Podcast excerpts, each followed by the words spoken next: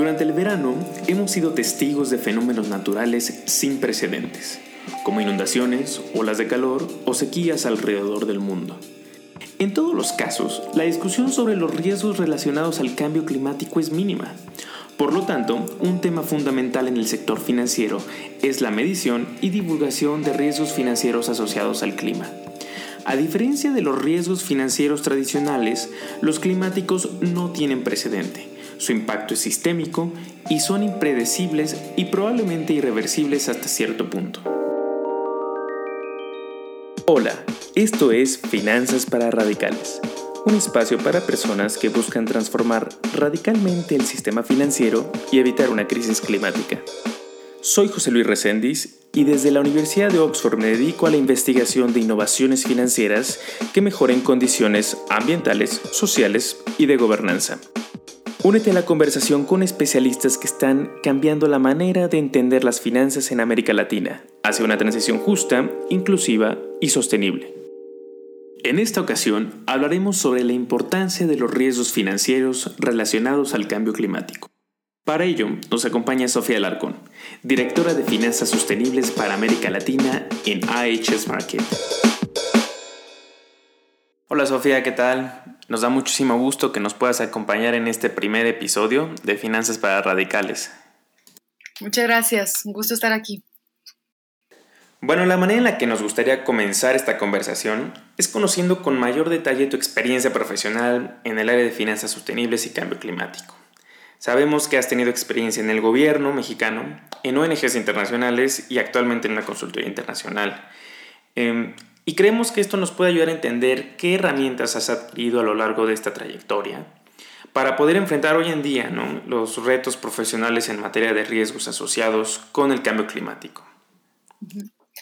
Bien, sí, no, es, una pregunta muy interesante porque eh, justo creo que el, mercado o el, el, tema de cambio climático también ha evolucionado, ¿no? Uno como profesionista empieza su carrera, yo la empecé hace más o menos 14 años, y la circunstancia en ese entonces eran mercados de carbono, voluntarios, el protocolo de Kioto estaba muy vigente. Y el mercado evolucionó, ¿no? A, medida que evolucionaba, los profesionistas se van adaptando, ¿no? Y yo, eh, en un momento me di cuenta que los mercados de carbono no estaban arrancando, no estaban, digamos, avanzando a la velocidad que se requería. decidí dar un paso para atrás y estudiar la contabilidad de gases de efecto invernadero. Ahí me tuve muchos años eh, estudiando sobre todo cómo se puede hacer una adecuada contabilidad de gases de efecto invernadero a nivel empresa, a nivel país, a nivel regional, subnacional, a nivel cartera incluso, eh, y distinguir muy claramente entre las emisiones y las reducciones. Y fue así como eh, llegué a, trabajar en gobierno, en la Semarnat en México, eh, diseñando el Registro Nacional de Emisiones y posteriormente en Carbon Trust, donde tuve la oportunidad de trabajar en varios sectores. Utilizando este conocimiento ah, de, varios sectores, ¿no? Es muy fácil llegar a la determinación exacta de los gases de efecto invernadero. Sí, así que pude trabajar y echar a andar varios proyectos con la ayuda de un gran equipo en el sector transporte, en el sector residuos, en el sector renovables, eficiencia energética, agricultura, y forestal. Prácticamente en todos los sectores emisores, trabajando en, Latinoamérica, me dio una visión muy clara de dónde se requería un esfuerzo mayor para reducir emisiones. Y ahí, en ese entonces, cuando estaba en Carbon Trust, creo que di un segundo giro a mi, a mi carrera y empecé a notar que había muchas ideas, muchos proyectos, eh, programas eh, que no tenían financiamiento. ¿no? Eh, una larga lista de gobiernos o por parte de empresas que no, no tenía financiamiento. Y es donde empecé a entender que había una gran brecha entre el financiamiento que se requiere para atender el cambio climático y lo que los mercados de capitales y, los gobiernos tienen en general para financiar. Hay una gran brecha y los idiomas son muy distintos. Y ahí es cuando empecé a adentrarme mucho más en el estudio de, del tema del riesgo climático, del tema del financiamiento sostenible. Y para darte un, un ejemplo muy, muy rápido de cuál es esta brecha. Se requiere más o menos un trillón en inglés, ¿no? O un billón en español para resolver la crisis climática. Y 212 trillones, igual en inglés, y billones en español, para atender o resolver la problemática de los objetivos de desarrollo sostenible. Y es aquí donde me encuentro ahora, eh, trabajando en el tema de finanzas sostenibles, apoyando empresas, eh, inversionistas institucionales que, les permita eh, identificar cuáles son esas oportunidades para financiar proyectos, actividades, estrategias climáticas en Latinoamérica y alrededor del mundo. E, es interesante esto que hablas de los diferentes idiomas, ¿no? Tú haces una diferencia entre los mercados de capitales y los desarrolladores de proyectos, pero me imagino que esa diferencia de idiomas eh, tiene varias aristas, ¿no? Me imagino ahora que estás en Estados Unidos, eh, ahí hay otros idiomas diferentes, ¿no? De, los mercados, o sea, la gente que está en Estados Unidos y la gente en América Latina, diferencias regionales, eh, diferencias por sectores. Hay sectores que están mucho más avanzados en lo que nos comentas, que es la contabilidad de los, del tema de las emisiones, más que otros. Eso obedece a muchos factores tecnológicos, ¿no? Hay sectores pues, que tienen la tecnología suficiente para reducir, para irse descarbonizando y otros que todavía no cuentan con esa tecnología. Entonces, es, eh, creo que el reto del cambio climático, más allá de las finanzas, es, es una es un punto de encuentro de varias disciplinas y de varios conocimientos. Creo que se va a volver en el, tema de acción colectiva eh, principal que vamos a enfrentar globalmente, ¿no? Eh, ponernos de acuerdo todos desde diferentes idiomas. Y esto me lleva a, hablando de idiomas y de conceptos, ¿no? El concepto de riesgo, que también es algo, ya entrando en tema financiero, pues es un cambio de paradigma después de que los riesgos financieros tradicionales pues han siempre estado al centro de la agenda de, investigación y de, y, de, y de, los participantes de mercado, pues ahora toca el reto de empezar a desarrollar esto que son los riesgos financieros asociados al cambio climático. Y eso por sí solo el sector financiero ah, eh, enfrenta muchos, muchos, muchos retos. Entonces tiene que asociarse con gente que habla otros idiomas, que son los científicos climáticos y otro tipo de, profesionistas de diferentes áreas ambientales, sociales. Y ya lo ampliamos a un tema de no solo de medio ambiente, sino también de aspectos sociales y de gobernanza. Entonces, eh, con tu experiencia, y yo creo que es, uno de los pocos conceptos que tal vez ya empieza a alcanzar cierto consenso, ¿qué, es el riesgo climático? ¿Cómo, cómo has visto que que se ha desarrollado este concepto en América Latina, porque también me imagino que geográficamente el riesgo climático puede tener diferentes tipos de aristas. Claro, no, desde luego, es, es muy importante tener ese lenguaje común y, y este riesgo climático, de por sí tendríamos que empezar por decir que el cambio climático de por sí es un riesgo, ¿no? Y este riesgo lo convierte ya en un riesgo material financiero, a largo plazo, ¿no? Ahorita entro en ese detalle. Y y de entrada también tendríamos que definir si es un riesgo o son varios riesgos climáticos. Y en estricto sentido tenemos que hablar de riesgos, no solamente es uno, son riesgos climáticos. Estos riesgos eh, climáticos se refieren a los riesgos de inversión o riesgos sistémicos derivados de un cambio climático absoluto y catastrófico, apocalíptico. Un mundo en el que la temperatura del planeta se eleva a no 1.5 ni 2, sino a 4, 5, 8 grados centígrados, 10 grados centígrados, un mundo que no conocemos. Están categorizados estos riesgos como riesgos sistémicos porque prácticamente existen todas las clases de activos financieros. Ninguno está exento de poder eh, sufrir los embates de un cambio climático. Pero es, es importante mencionar que es extremadamente complicado de medir y además no opera aislado. Interactúa con otros riesgos, tanto de corto y largo plazo, así como con otras dinámicas sociales, ambientales, geopolíticas, tecnológicas, que no son lineales, son impredecibles y ocurren simultáneamente. Entonces, el riesgo climático se convierte en un factor adicional que medir, pero uno de los más complejos también de medir. Una, de las ventajas por las cuales me imagino que el sector financiero ha estado abierto a entender mucho más los, diferentes aspectos de los riesgos asociados al cambio climático. Mucho tiene que ver con el tema de la crisis, de la gran crisis financiera de 2008, eh, donde eh, se empieza a entender mucho más el carácter de lo sistémico. Este tema que puede empezar un, desajuste del sistema financiero en una parte del mundo, pero eso puede propagarse de una manera eh, muy rápida en otros mercados. Y lo mismo pasa con, con el sector con el sector financiero, pero, incluso con otros riesgos tal vez materiales ¿no? del cambio climático.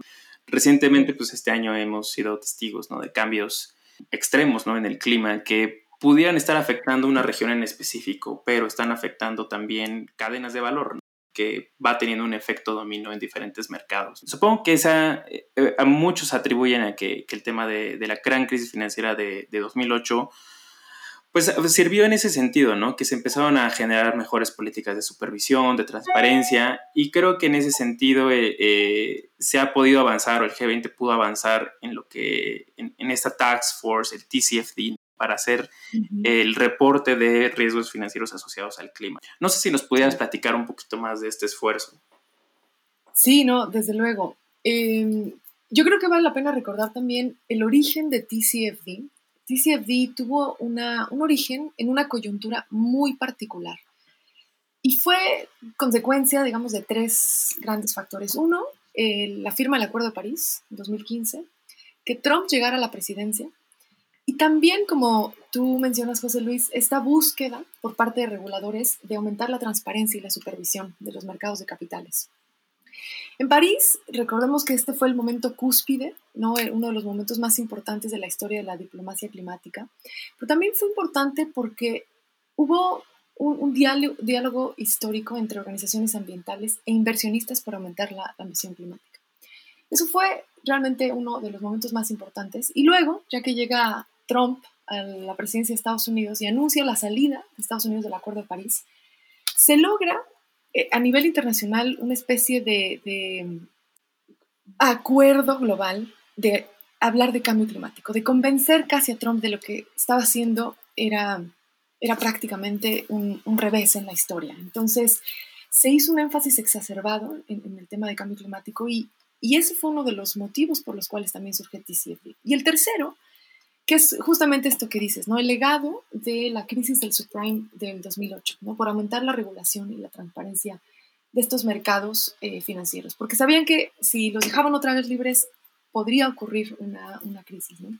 Entonces, TCFD se convierte en una de las banderas, de los baluartes más importantes del sector financiero para lograr esta ambición climática.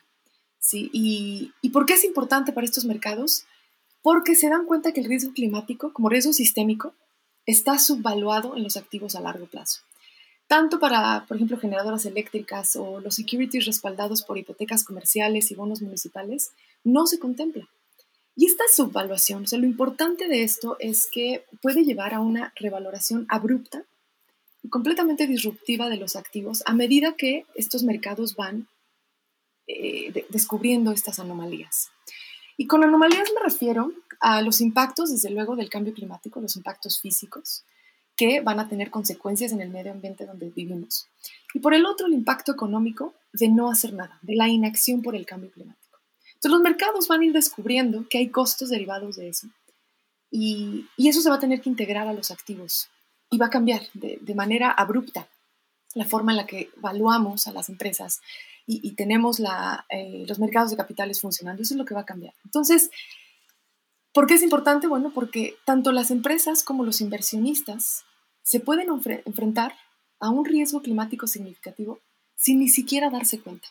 Y eso es lo que está pasando y es por eso que TCFD surge como esta fuerza, bueno, no fuerza, más bien como una, una bandera, un baluarte para lograr integrar este riesgo o riesgos climáticos disruptivos y sistémicos en, en la, en la evaluación. Qué, qué, interesante, la verdad no, no había, no conocía el efecto Trump ¿no? en el TCFD. Me parece muy interesante como ante, como ante una, un viraje ¿no? en, la, en la política climática de Estados Unidos. Entonces la, la, comunidad internacional se activa como para acelerar por otro lado ¿no? la acción climática. Me, me parece muy interesante eso. Creo que vale la pena eh, tal vez reflexionar un poco en el tema de los plazos. El cambio climático...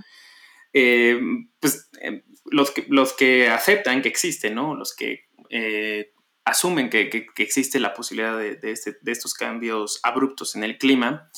Luego a veces algunas personas son escépticas no en, no en el factor de, de, que si existe o no, sino cuándo va a suceder, ¿no? entonces siempre por muchos años se pensó que el cambio climático era algo que le, le, le iba a pasar, era un tema intergeneracional. Entonces, por eso los incentivos no estaban alineados, ¿no? Porque era actuar hoy, pero no en favor de la generación, de las generaciones actuales, sino en, en favor de las generaciones futuras. Sin embargo, esto ya no queda tan claro y eso se ha ido reformando gracias al tema del análisis de los riesgos. Los físicos son los más evidentes, pero también los riesgos de transición, ¿no? Y en ESG Latam hemos reflexionado que, que incluso ahora ya no importa si crees o no en el cambio climático, las economías se van a estar transformando y, y ese, ese tipo de transformaciones legales, regulatorias, tecnológicas, tienen que ser tomadas en cuenta también.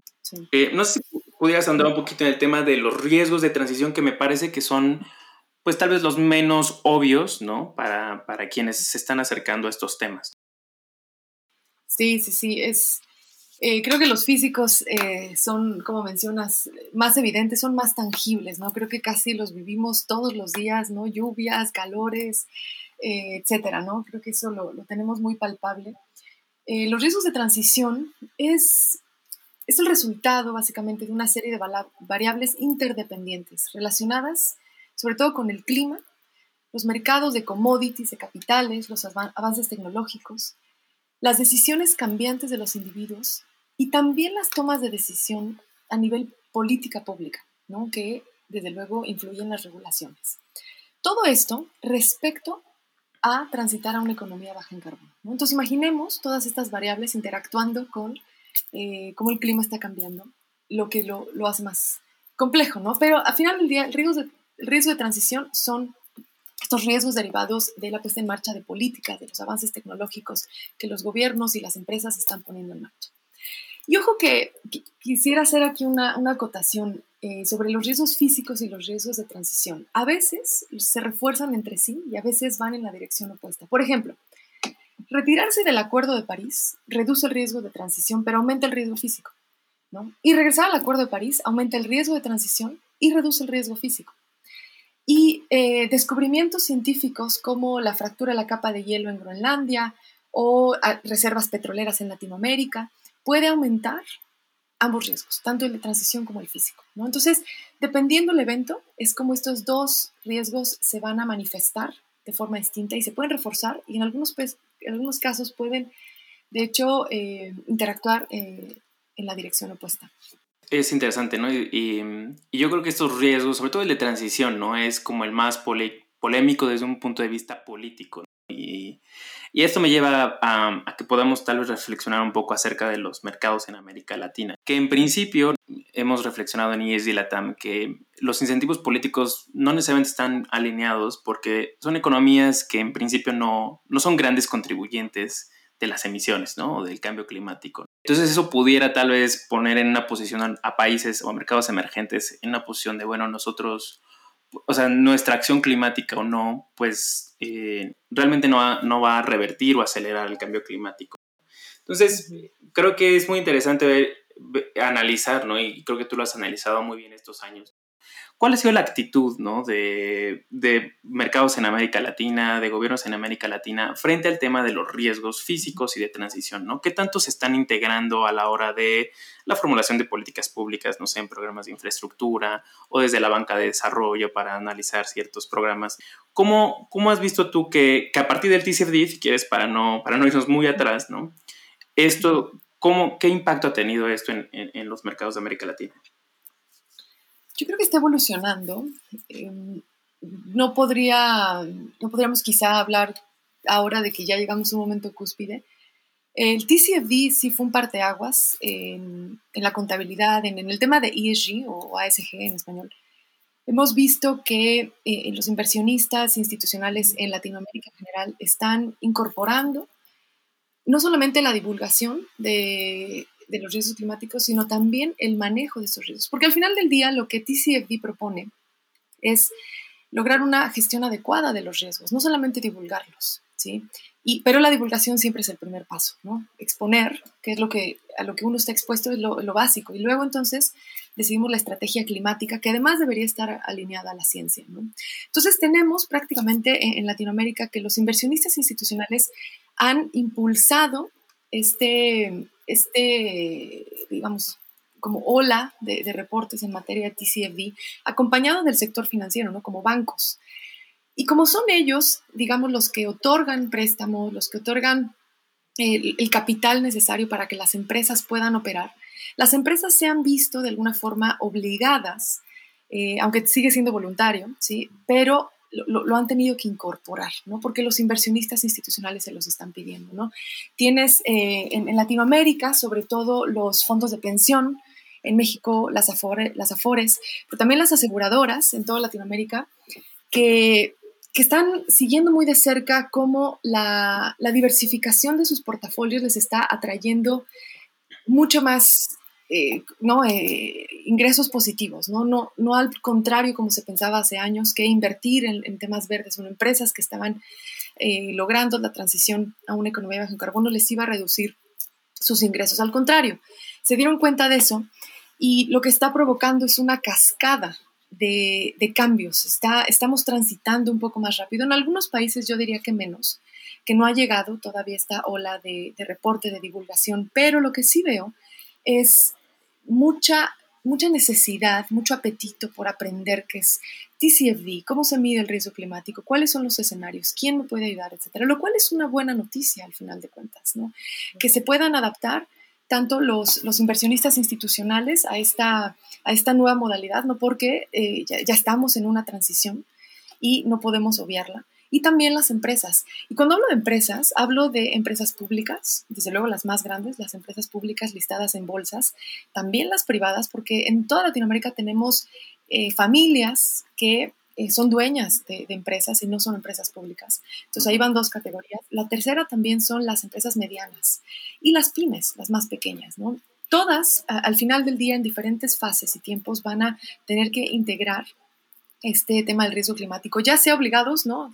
Si lo vemos en una cascada, en una pirámide, vemos que los inversionistas institucionales van a obligar a sus empresas grandes, sobre todo las públicas, y eso lo van a copiar las privadas. Y de ahí, las privadas, ¿no? cuando incorporan una adecuada gestión de gases de efecto invernadero, incluyendo las emisiones alcance 3, van a obligar a toda su cadena de valor a integrar este, este riesgo climático. Y desde luego, no solamente el riesgo, sino otros factores ASG, ¿no? que incluyen categorías sociales de gobernanza y, de gobierno corporativo.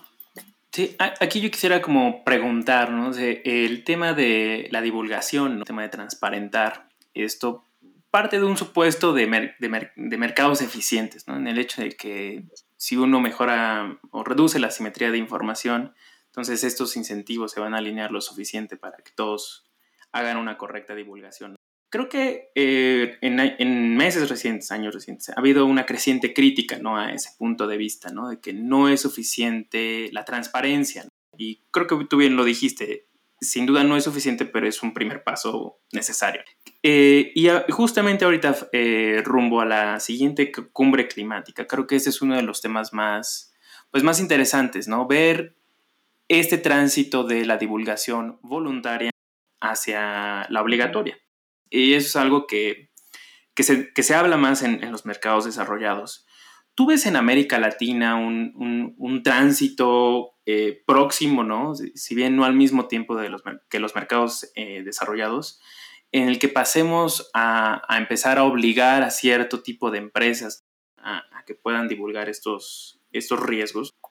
Sí, yo lo, yo lo veo quizá va a ocurrir en los próximos dos años, pero lo que sí tenemos es eh, que en países como México, Colombia, Chile, eh, donde están más desarrollados estos mercados de capitales, ya el regulador de estos mercados de capitales, ¿sí? Eh, las superintendencias, etcétera, han puesto en marcha leyes o regulaciones que obligan, en este caso, solamente a los inversionistas, en México es a las aseguradoras a divulgar al menos los datos e información ASG. ¿no? no hemos llegado todavía al tema de riesgos climáticos, pero en Chile se está eh, creando, prácticamente ya debe salir pronto publicada una ley para justamente obligar a, las empresas de cierto tamaño, las grandes, desde luego, a divulgar y hacer una gestión eh, de, sus riesgos ASG y climáticos, ¿no? Al final van derivados, pero también creo que el empuje va a venir también desde Europa. Y una vez que, Estados Unidos también tenga una, ley, una regulación que obligue a, hacer esta divulgación, eh, ese empuje va a hacer que Latinoamérica despegue mucho más rápido. Y, es, y voy a poner ahí dos ejemplos. Tenemos el Carbon Border, Adjustment de, de, Europa, que recién se publicó, y tenemos una nueva regulación en Reino Unido que obliga prácticamente a las empresas que van a exportar a Reino Unido a cumplir con ciertos requisitos en materia de divulgación, tanto del riesgo climático como en materia de, de ESG o ACG. Así que eh, digamos, las empresas grandes, ¿no? como lo veíamos en esa pirámide, van a tener que incorporar en sus propios análisis de riesgos, en sus propios equipos de sustentabilidad eh, y de relación con inversionistas, eh, las formas ¿no? y, flujos de trabajo que prácticamente den cabida a las, las requisiciones de, de, sus inversionistas o de los, de los gobiernos. Así que sí creo que va a pasar, puede ser que no este año, el, próximo puede ser un año de de mucho trabajo, pero, pero se está trabajando, ¿no? Yo creo que me mantengo positiva en ese sentido, eh, y sobre todo con las empresas grandes, ¿no? Como sí. Sí, igual, como para terminar y cerrar un poquito es las reflexiones de estos temas, ¿no? ¿Qué hacer ¿no? en América Latina para ser más resiliente ante estos riesgos? Nosotros en IES y LATAM pues tenemos esta misión, ¿no? De que no necesariamente en América Latina debemos de estar a la espera de que pues, se determinen ciertas políticas, ciertos marcos en, Europa, y, no, por, por, otra, no porque estén mal hechos, ¿no? sino porque a nosotros también nos va a tocar adaptarlo a nuestras propias necesidades y a nuestros propios riesgos, por así decirlo. Y, me, gusta que mencionaste que el TCFD no solamente es para la divulgación de los riesgos, sino también para su gestión, ¿no? Entonces, esa parte de la gestión eh, tal vez es la menos comentada.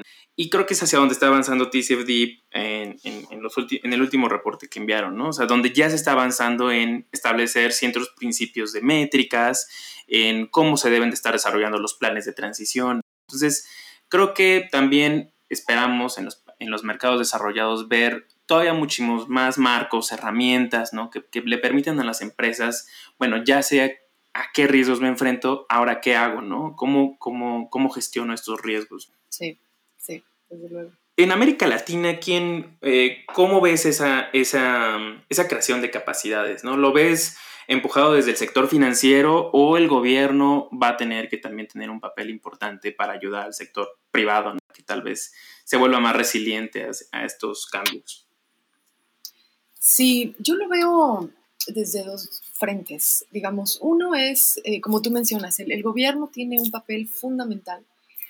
Y dentro del gobierno hay creo que dos, dos grandes líneas que hay que, tomar en cuenta. ¿no? La primera es, desde luego, todas estas políticas públicas diseñadas por los ejecutivos principalmente, eh, los ministerios ¿no? de medio ambiente, de finanzas, etcétera, que están acelerando o poniendo las bases de la transición a una economía baja en carbón. Entonces, todos los subsidios a renovables, los sistemas de comercio de emisiones, los impuestos al carbono pertenecen a ese grupo ¿no? de políticas públicas para reducir emisiones.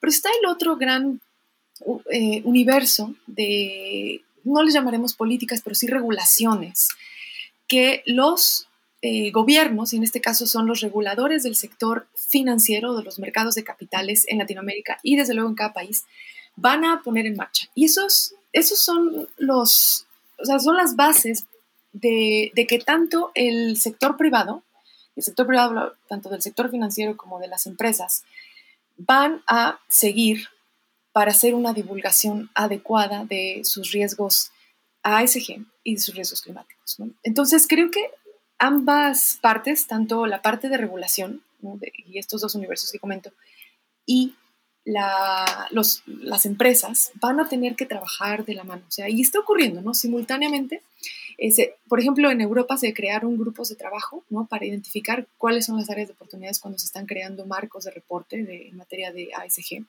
o la famosa taxonomía, etcétera. O sea, se, es un diálogo abierto entre los dos y ocurre simultáneamente. Así que la, la gran ventaja de esto es que eh, cada, cada gobierno y cada, eh, como tú bien dices, tendrá que ser regionalizado, tendrá que adecuarse a las circunstancias de cada país, porque cada país tiene sectores y emisiones distintas, una matriz energética, una matriz de emisiones distinta, y no podrá ser lo mismo México que Colombia que Chile. ¿no? Cada país va a decidir cómo, cómo se contempla el, riesgo climático, cómo se hace la divulgación de, los factores ASG y, estamos yendo hacia allá, ¿no? Eh, el impulso creo que se ha venido por los bancos centrales, así que va, por buen camino, pero también tenemos a los bancos de, primer piso y los bancos de segundo piso impulsando esta conversación en Latinoamérica.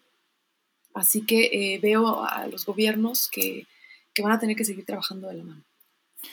Sofía, gracias por esta conversación. Nos has dado mucha claridad para entender la importancia de los riesgos asociados al cambio climático y cómo en América Latina eh, estamos avanzando también para adaptar estos conceptos en la toma de decisiones, tanto de inversiones como de política pública. Muchísimas gracias, Sofía. Gracias, hasta luego. Finanzas para Radicales es una iniciativa de ESG Latam un centro de innovación financiera que busca impulsar una transición justa y sostenible en América Latina. Gracias por escucharnos.